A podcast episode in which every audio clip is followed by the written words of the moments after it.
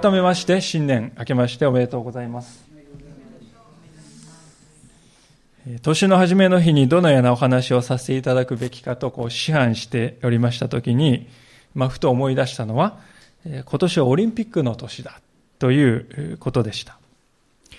世界各地から大勢の選手団の方が訪れて熱戦を繰り広げる時までもう8ヶ月ないわけですね。その光景を想像したときに頭の中に思い浮かんできたのが今日の箇所でした。これはあの新約聖書の3分の1を書いた使徒のパウロという人がギリシャの都市でありましたコリントというところにある教会の信徒に向けて送った手紙の一部分です。この9章ではパウロはですね、自分に与えられている自由を何のために使うべきだろうかという話をずっとしてきています。そしてこの24節から27節もその延長にありますね。そして特に競技をするこのアスリートに例えてクリスチャンの生き方ということを示してくれているわけであります。最初に例えているのは競技場で競争しているアスリートの姿であります。24節のところをもう一度お読みしますけれども、競技場で走る人たちは皆走っても、賞を受けるのは一人だけだということをあなた方は知らないのですか？ですから、あなた方も賞を得られるように走りなさい。まあ皆さんご存知のようにオリンピックは古代ギリシャのオリンピアというところで始まって4年に一度行われていたわけですが、実はあの、このオリンピアの競技会以外にもですね、3つ競技会が行われていたんだそうです。で、その3つとオリンピアの合わせて4大競技会というものがこう行われていたんですね。で、このコリントの町でも、イストミア大祭とね、イストミアと言われて、コリントの近くはイストミアと言われていたんですけど、そこでイストミア大祭というのがあって、まあ、これはオリンピアの競技会の次に権威があると言われている、非常にこう由緒ある競技会が行われていたんだそうです。で、こういう競技会の期間中はですね、数ヶ月間ね、全国からこう選手が集まってくるので、その間はですね、えー、戦争も休戦にしましょうなんてことがですね、古代ギリシャの時代は行われていた。実際、えー、戦っていた国が、まあ、この期間やめようと言って集まってね、戦っている国同士がこの競技をする。ちゃんとスポーツするっていう、そういう、それぐらいの会だったわけです。で、行われていた競技はというと、まあ、戦車競争ってね、戦車って言うと、あの、ベンハーに出てくるような、これ馬で引いてですね、車のついたやつ、あれですよね。そしてパンクラチオンという何か格闘技、そしてレスリングや、あるいは音楽演奏の競技などがですね、あったそうなんですね。で、当時のコリントの人たちはこのイストミア大祭って非常に誇りにしていたんです。誰でもこの大会のことは知っているという、私たち日本人が今東京オリンピックを誰でも知っているようにね、コリントの人たちはこのイストミア大祭のことを非常にこう、知っていて誇りにしていましたね。ですからパウロはその競技会の競争を引き合いに出してここで話しているわけでありますが、ところで皆さんはこの24節をご覧になるとですね、どういう印象をお受けになるでしょうか？字面だけをこう読みますとですね、あたかもですね、こういうふうに言っているように聞こえないでしょうか？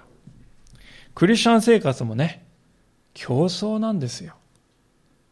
最後に勝つのはね、一人の優秀な人だけです。ですから、あなた方も他のクリスチャンにね、負けないように頑張りなさいよ、とそういうふうに、そういうふうに言っているのかと感じる方が多いのではないかなと思います。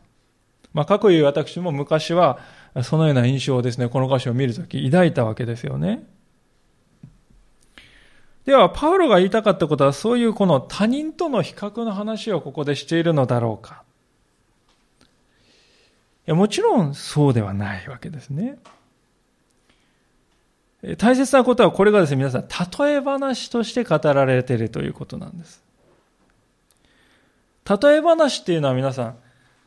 どういう時に使われるかっていうとですね、本当に言いたいことはちゃんと別にあるんだけれども、それを理解しやすくするための補助として語られるお話のことですよね。例えばあの、イソップドアに出てくるウサギと亀のですね、話はですね、皆さんよくご存知だと思うんですね。あのウサギと亀の子の話はですね、何を結論として言っているのかというと、それは諦めずに地道に努力し続ければ最後にはきっと報われる時が来ますよという、そういうことを私たちに教えるためなんだと思うんですね。ところがですね、あの話に書かれている字面だけをですね、注目して、こういう結論を導き出し導き出したらどうでしょうかね。競争に勝つにはね、亀のようにゆっくり進めばいいんですよっていうね、そういう結論を引き出したなら、まあ、これはもうとんでもない誤った理解だ。ゆっくりとにかく進めばいいんですよ。で、字面だけ見たらそうですよね。ゆっくり進んだ亀が勝ってるんですから。まあそういう解釈の仕方をすればとんでもない間違いになると思います。まあ、もう一つあの別の例を挙げておきますと、マタイの福音書の中にイエス様がですね、こういうことを言っている場面があります。もし右の目があなたをつまずかせるのなら、えぐり出して捨ててしまいなさいと。そう言っておられる場面場面があってですね。これ皆さんイエス様ね、右の目があなたを悪い方向に導くならえぐり出して捨てなさいって言って、本当にえぐり出したら解決するよということをイエス様は言いたいと思いますか？そうではないわけですよね。これは信仰というものは目に変えてでも守る価値のあるそれほどに大事なことで信仰を失うということはとても重大な結果を招くんですよということを言いたい。そのためにイエス様は例え話としてこの右の目をえぐり出しなさいという話をしている。本当にそれをしたら問題が解決しようということを言いたいのではないですね。目とあなたの命とどちらが大切なのか。そのことを教えるためにイエス様はあの話をしているのであります。ですから、大事なことは例え話をした背後にある意図のことですね。でそれを読み違えますと聖書からですね、間違っている教えをですね、引き出してしまうということになるわけであります。でそれはまさにこの24節のパウロの例え話にも当てはまると思います。パウロはここで言いたいことはですね、あなた方は他人を蹴落として競争でですね、打ち勝って比較して勝ちなさいよという話をしたいと思いますか？そうではないですよね。あのアスリートたちは優勝を目指して一心に走る、ひたむきに走っている彼らのように、あなたも信仰の道をひたむきさを持って走っていきなさいということを言いたいわけですよね。協調点はひたむきさとか熱心さということにあるのであって、他の人との比較で勝ちなさいよとか、あるいは決して休んじゃいかん。走り続けて365日走り続けるんだとか、そういうことを言いたいわけではないわけですね。見習うべきは、あの賞を目指して走っているアスリートたちのひたむきな心、そこを見習ってほしいとパウロは言っているわけですね。じゃあ、クリスチャンがですね、目指している賞って何なんでしょうか？どこにゴールがあるのでしょうか？そのところが定まっておりませんと競争どころの騒ぎではなくなるわけでありまして、まあ、26節でパウロ自身もですね、目標がどこにあるかわからない走りとか、的に当たらない、パンチとかそういうものはしないんだって言ってますよね。ですから、パウロはですね、25節、その前の25節で、章とは何かということはまず言っているわけですね。何を目指して、えー、クリスチャンは生きているのか。章って何なのか。まあ、それが25節に書いてあるわけですが、こう書いてあります。競技をする人人は、あらゆることについて節制します。彼らは、朽ちる冠を受けるためにそうするのですが、私たちは朽ちない冠を受けるためにそうするのです。と、こう書いてあります。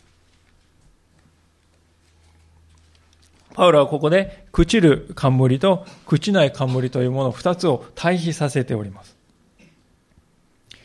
オリンピアでですね、競技会で優勝した人にはどういう冠が与えられたかというと、皆さん月桂樹で編んだですね、えー、冠が被せられたんですね。で、あの、イストミア、このコリントのイストミアで行われた方ではですね、どういう冠かというと、松の葉を編んで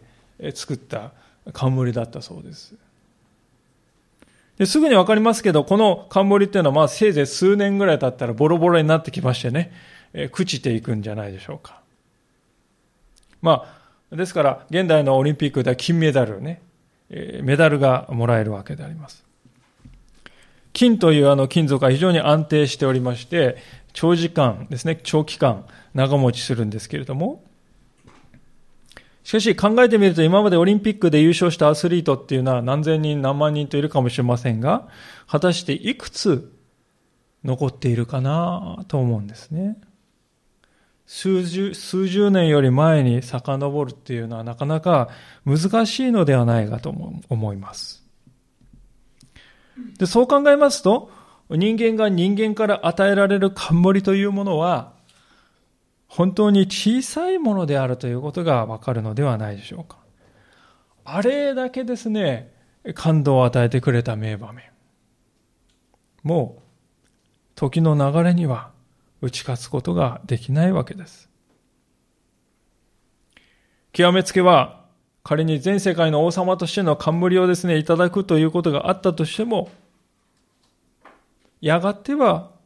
そういったすべての冠を後ろに残して、世を去っていく時が必ず訪れるということであります。ですから私たちはこの世で受ける冠というものは、どのような素晴らしいものであっても、すべて朽ちていく冠だということですね。クリスチャンが見ている冠はそういう冠ではないとパウロは言いますね。朽ちない冠だと。まあ先ほど述べましたように、この世に属しているものは全てやがては朽ちていくものです。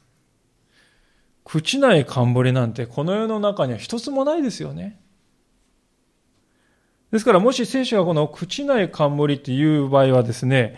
それはもう明らかに、そういう冠があるとすれば明らかにそれはこの世の冠じゃないですよ。この世のものではない冠なんだなってわかりますね。そうなんです。それは神様から受ける冠だということです。これこそが、いや、それだけが時の流れに打ち勝つことができる永遠の冠なんだよと聖書は言うんですね。実はこのパウロという人は、このコリントの手紙の少し後のところで、この永遠の冠というのは何かということをとても印象的に語ってくれているんですけれども、端的に言いますと、それは死を乗り越える復活の体のことだと、そう言っても良いと思うんですね。少し何ページか後ろにめくっていただきまして、第一コリントの15章の50節のところをご覧いただけましたら感謝ですけども、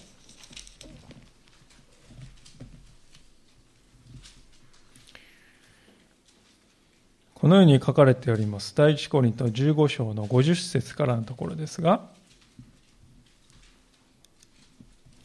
お読みいたします。兄弟たち、私はこのことを言っておきます。血肉の体は神の国を相続できません。朽ちる者は朽ちないものを相続できません。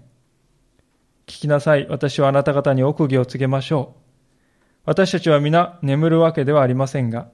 皆変えられます。終わりのラッパとともにたちまち一瞬のうちに変えられます。ラッパが鳴ると死者は朽ちないものによみがえり、私たちは変えられるのです。この朽ちるべきものが朽ちないものを必ず着ることになり、この死ぬべきものが死なないものを必ず着ることになるからです。そして、この朽ちるべきものが朽ちないものを着て、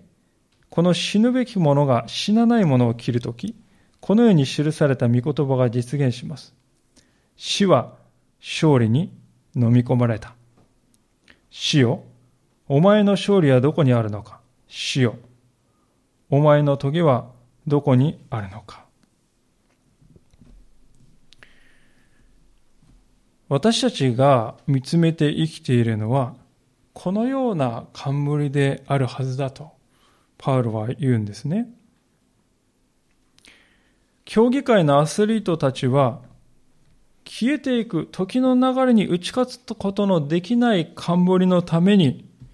あれだけひたむきに向かっていっているでしょうそれなら私たちの行く手に用意されているこの永遠の冠を知っている私たちは、どれだけそこにひたむきに向かっていくべきだと思いますか？そのように、パウルは訴えかけるんですね。私たちの行く手に用意されている未来というのは死で終わる未来ではない。朽ちる命に満足するだけのものではない。ですから今日聖書が私たちに問うているわけです。あなたは朽ちないものを追い求めて、それをひたむきに求めて生きていますか？そのように聖書は私たちに問うているわけです。ところで、あの、ここで一つの疑問が湧くんですけれども、それは、じゃあ、下向きであれば、あとは、どう、何でもいいということでしょうか？という、そういう疑問ですけれども、もちろん、そういうわけではなくて、えー、コリントの9章の26節に戻りますが、次のようにパウロは語っているわけですね。9章26節ですから私は目標がはっきりしないような走り方はしません。空を打つような検討もしません。ここでパウロが何を言おうとしているか、それは、闇雲にただ走る、ただ打つ、そういうクリスチャン生活ではいけないということなんですね。私はあのオリンピックで見るのがとても好きな競技の一つがアーチェリーです。アーチェリーはですね、オリンピックの試合だと的は何メートル先かというと70メートルも先にあるんですね。そして、えー、的の大きさは122センチなんですが、中心のサイズは12センチしかない。70メートル先のこれぐらいの的をですね、狙って打っているわけです。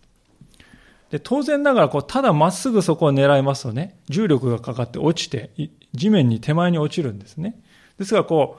う、後ろからですね、あの、打っているのを見ると、こう、山なりにこう、打っていますよね。こう、考えて、落ちるのを考えて打っております。そして風が横から吹いていくと風で流されるの、それもですね、肩で感じながら計算して少し、ね、右から吹いていれば右目に打つと。ですから当然ながら適当に打てばまぐれ当たりするというような世界では全くなくて、状況をですね、自分は今どういう状況にあるだろうか。風はどちらから吹き、どれぐらいの落ち方をするだろうか。まあそれを見るという目が必要ですし、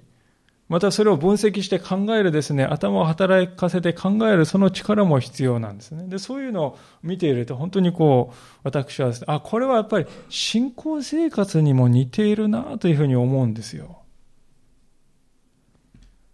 私たちはですね、闇雲にクリスチャンとして生きてはいないだろうかと。私たちは自分が目標とし目指し見つめているお方をどれだけ具体的に知っているでしょうかね。例えば、クリスチャンでない方からですね、あなたは神様を信じているそうですね。なんで信じているんですか？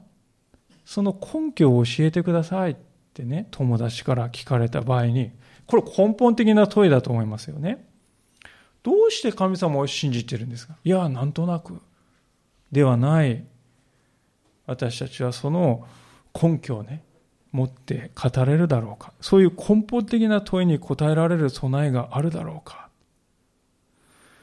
そしてキリスト教にとって根本的な一番中心的な問いはなぜイエス・キリストの十字架によって救われるんですか？なんでそれが救いになるんですか？これはもう本当に大事な問いですよね。そしてあなたはクリスチャンとして生きていますが、クリスチャンの目標って何なんですか？何を目標に信仰を持って生きているんですかという、この問いですよ。この問いもですね、この、この問いはですね、パウロがこのコリントの手紙で語ろうとしている中心的なテーマと言っても良いと思うんですね。何を目標にあなたは信仰生活を送っているのですか？でそういう問いに対してですね、自分なりの答えを持たないで信仰生活を送っているとしたらですね、それはもしかしたらここに書いているような空を打つような検討かもしれません。私は空を打つような検討をしているのかもしれないと。この新しい時に自分、年に自分自身を振り返ってみる謙虚さというものが私たちに必要かもしれないと思います。パウロは、ここで一種の皮肉を言っているんだと思います。一生懸命走っている人はいます。熱心に左右の腕を動かしている人もいますね。しかし彼らはどこに向かって走っているのかが分かっていないし、彼らが振り回している腕は一度たりとも有効打を与えたことがないんだと。そう言っているわけです。旗から見ると走っておりますから、ああ、あの人一生懸命やっているんだなと見える。でも、その人の心の中を覗いてみると、自分がどこに向かっているんだろうか。自分でもよくわからないと思いながら、とにかく走っている。外側から見るとそういうものは全部隠れておりますから、非常にこう熱心に見えるわけです。しかし、相手に当たらないパンチに何の意味があるでしょうか？当たっていないなと思ったら当たるように修正していく。そうでなければ意味がないわけです。良い結果を私たちが得たいと誰でも願うと思いますが、そのために私たちは絶えず自分自身を修正していくということが不可欠でしょうね。信仰生活というものはですね、とにかくリングに上がればいいんだ。あとはね、なんとかうまくいくように、うまくいかせればいいんだよと、そういうものではないはずですね。それは皆さん信仰ではなくて精神論ですよね。そういうふうに信仰を理解している人が多いように思えてならないのです。皆さん、アスリートはですね、日々向上心を持って、どうしたら成長できるかなって研鑽を積んでますよね。怠らないですよね。かつて日本ではですね、根性で何とかするっていう時代でしたね。根性で何とかするんだと。今の時代にそのようなことを言う人はほとんどいないと思います。根性では何ともならない。ということが皆さん分かってきています。何が自分のアスリートとしての成長に役立つことで、何が役立たないのかということを知性を働かせて考えていく。そう考えたものが勝利を得ていくという時代ではないでしょうか。一流のとされるアスリートたちは誰を見てもですね、精神論で根性でやってきましたと答える人はいないでしょう。信仰者としての歩みにもこれと同じ心構えが必要なのではないでしょうか。私は昨日よりも今日、今日よりも明日、親指一本だけでも前進させていただきたい。そのために私は今日、この小さなことを変えてみよう。そして、今まで心に引っかかっていたこのことを今日、控えてみよう。そのような具体的な計画は私たちのうちにあるでしょうか私はこのような信仰者になりたいんです。そういう願いをまず持って、神様そのためにはどうすればいいんですか？祈って、そしてもし、これかもしれない。示されたことがあるならば、それを小さな決心に変えて、それを握って日々、一歩一歩進んでいく。今日の御言葉はそういうチャレンジを私たちに向けて放ってくれているんではないかと思います。大切なことはその原則というのはいくつになっても変わらないということです。私たちの体は少しずつ、少しずつ衰えていくかもしれません。できないことが少しずつ、少しずつ増えていくかもしれませんが、私たちの霊はいつまでもいつまでも成長することができます。私たちはそのように自分の霊を成長させていく。そこに関心を持っていく。それが大切だと思うんですね。で、このように見てきますとですね、パウロがこの朽ちないか、朽ちる冠と朽ちない冠とこう対比させていることの意味がなんとなくこう分かってくると思うんですね。結局この朽ちる冠というのはですね、自分の目標の追求ということをゴールに置いていることなんだなと。そのことが分かってきます。自分が評価されるんだ。自分がスポリットライトを浴びるのだ。自分が頑張ったねと言われるのだ。自分にたくさんの報いが入ってくるのだ。そういうことがゴールに据えられている人生の先にあるものは何かというと、それが朽ちる冠だと。一方、朽ちない冠というのはですね、どういうものかというと、ゴールが自分の目標ではないということです。神様が私に何を願っておられるだろうかということを、そこをゴールに置いている場合。神様私にどんな人になってほしいと望んでいるんだろうか。神様私を用いて何を成し遂げたいと願っておられるだろうか。そこにですね、価値を置く生き方ということです。で、その先には朽ちない冠が待っているということですよね。大体こういう話をしますとですね、ああ、わかりました。そういう話ね。はい。まあ、そういう生き方は窮屈ではないでしょうか。縛られますよね。私は自由になりたいんです。自由を得たいんですよ。そう考える人もいると思うんですね。実際、世の中を私たちは見渡すと、そのように考えている方が大半であるように思います。宗教というものは人を縛り、窮屈にし不自由にするものなのだと、多くの人が考えていると思いますが、しかし私たちはここで一歩立ち止まりたいのです。今日の聖書箇所を振り返りながら考えたいことが一つあるのですが、それは、その人の言う自由とは、本当に自由なのだろうかということです。私たちは誰からも束縛されず、干渉もされず、やりたいようにやるということ、それが自由なんだと考えがちですが、しかしそういう考え方をしていくとですね、皆さん、オリンピックに出るアスリートたちはみんな不自由な人生を送っている人たちになっちゃいますよね。というのは彼らは与えられた競技のルールに縛られているんですよ。そこから逸脱することは決して許されないという世界ですね。薬物を使えば失格だ。試合でルールに外れたこともしてら反則退場だ。極めて厳密なルールに縛られているのがあのアスリートたちですね。じゃあ皆さん彼らね、不自由だよね。あの人たち言いますか？自由を制限されて窮屈で生きづらさを感じているあの人たち、哀れな人だって言う人いますか？決して言わないでしょうね。いや、むしろ正反対ですよ。素晴らしいね。尊敬すべき人たちだね。と言うんじゃないでしょうか。なぜなら、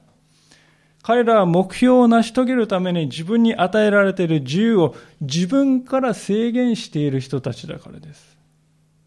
何をしてもいいんです。どのように生きても良いんです。そういう自由がある。でも高い目標を持ってそのために私に与えられている自由を今は使わないで放棄して自分を従わせていくんだと、そう心に決めている人たちですよ。そういう人たちだから私たちは彼らを見て感動するんじゃないですか。パウロが27節で語っていることはまさにそのことだと思うんです。むしろ私は自分の体を打ち叩いて服従させます。他の人に述べ伝えておきながら、自分自身が失格者にならないようにするためです。これ皆さん、修行僧のように難行苦行しなさいとか、そういうことを言ってるんじゃないですね。まあ確かに打ち叩いてって書いてあるのを見るとですね、体が言うことを聞かないから、もう有無を言わせずビシバシ従わせてですね、打ち叩いて、強制的にやらせるなんて感じますけどもね、これちょっと強い訳かなと思うんですが、実際のニュアンスはですね、これしつけるという意味。まあ、英語だとディシプリンっていう言葉に訳される場合が多いですね。そういう意味の言葉であります。あるいはまたこれは肉体っていうのはもう失われていく程度の低いものだから霊的な世界を重視していればいいんですよというのはそういう肉体を軽んじる話をしているわけでもありません。もしそうなら皆さんパウロがアスリートの話しますか？明らかにパウロは競技会に出るアスリートたちを称賛してますよね。あの人たちのやり方を見習えと。ですから、体がですね、えー、汚れているかいらないとかね、霊的な世界だけを求めなさいとそういう話をしているんではない。何をじゃあパウロはここで言っているかというと、クリスチャンは自分に与えられている自由を何のために使うべきだと思いますか？と、そういう話をしているのです。皆さん、クリスチャンにはあらゆることを行う自由が与えられております。聖書を見れば、神を呪う自由さえ、私たちには与えられています。世の人々と全く同じように生きる、そういう自由もあるんです、私たちには。しかしすでに見てきたように私たちは信仰者より高いものを見つめながら生きているので、そのような自由を自分から制限して放棄していく。人から強いられてではない。指導者がそう言うからではない。私たちは自分からそれを制限していくというところが大切ですね。その私たちを見つめるものこそ神ご自身であり、神様が与えてくださる朽ない栄冠だということなんですね。アスリートたちは一生懸命に汗を流して、えー、金メダルを目指しますが、その金メダルは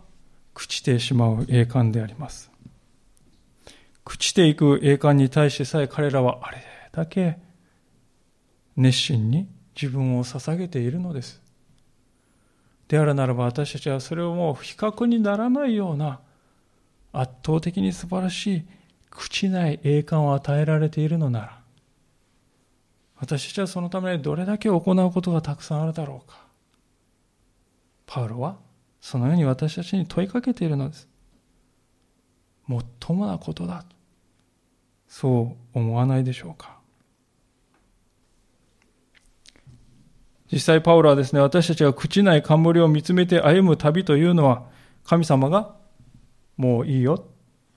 言われる時まで続くんだとこう言うんですね。先ほど読みました27節の最後のところでは彼はですね、自分が失格者とならないためにというわけですよ。え、パウロが失格者になるなんてあり得るのか？と。私たちは考えますよね。でもこの歌詞を読むとパウロ自身は決してですね、私失格しませんなんて考えてないことがわかりますよね。人間である以上、その危険は常にあるんだ。だから私は油断しない。皆さん、競技において重要なことはゴールをどのように迎えるかということです。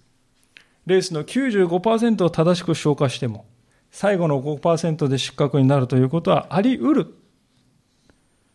私たちはその人生のゴールがいつ訪れるかということを誰も知らないのであります。とすれば、いつゴールが来ても良いように私たちは常にベストを尽くして生きようと考えていくことが大事ではないでしょうか。ある仲介者がこのことに関連して次のような言葉を記しておりました。仕事にしろ、余暇にしろ。教会にいるときにしろ、世にいるときにしろ。私たちには任務外はないのである。私たちはバランスの取れたクリスチャン生活の価値を表すという務めに、または我々の文化をあがなうために、その文化を理解していくという務めに対して、忠実であるべきである。我々はこれらの領域のいずれにおいても、自分の成功がすでに保証されたとは決して考えるべきではない。また神が地上での生涯を続けさせて くださる限り、勤勉に自分を節制するクリスチャン生活から引退したと考えてもいけない。そう語っていますね。クリスチャンとして引退しようか。アスリートにはそれは引退の時期は訪れるんですが、皆さん、そのアスリートも人生に引退することはできません。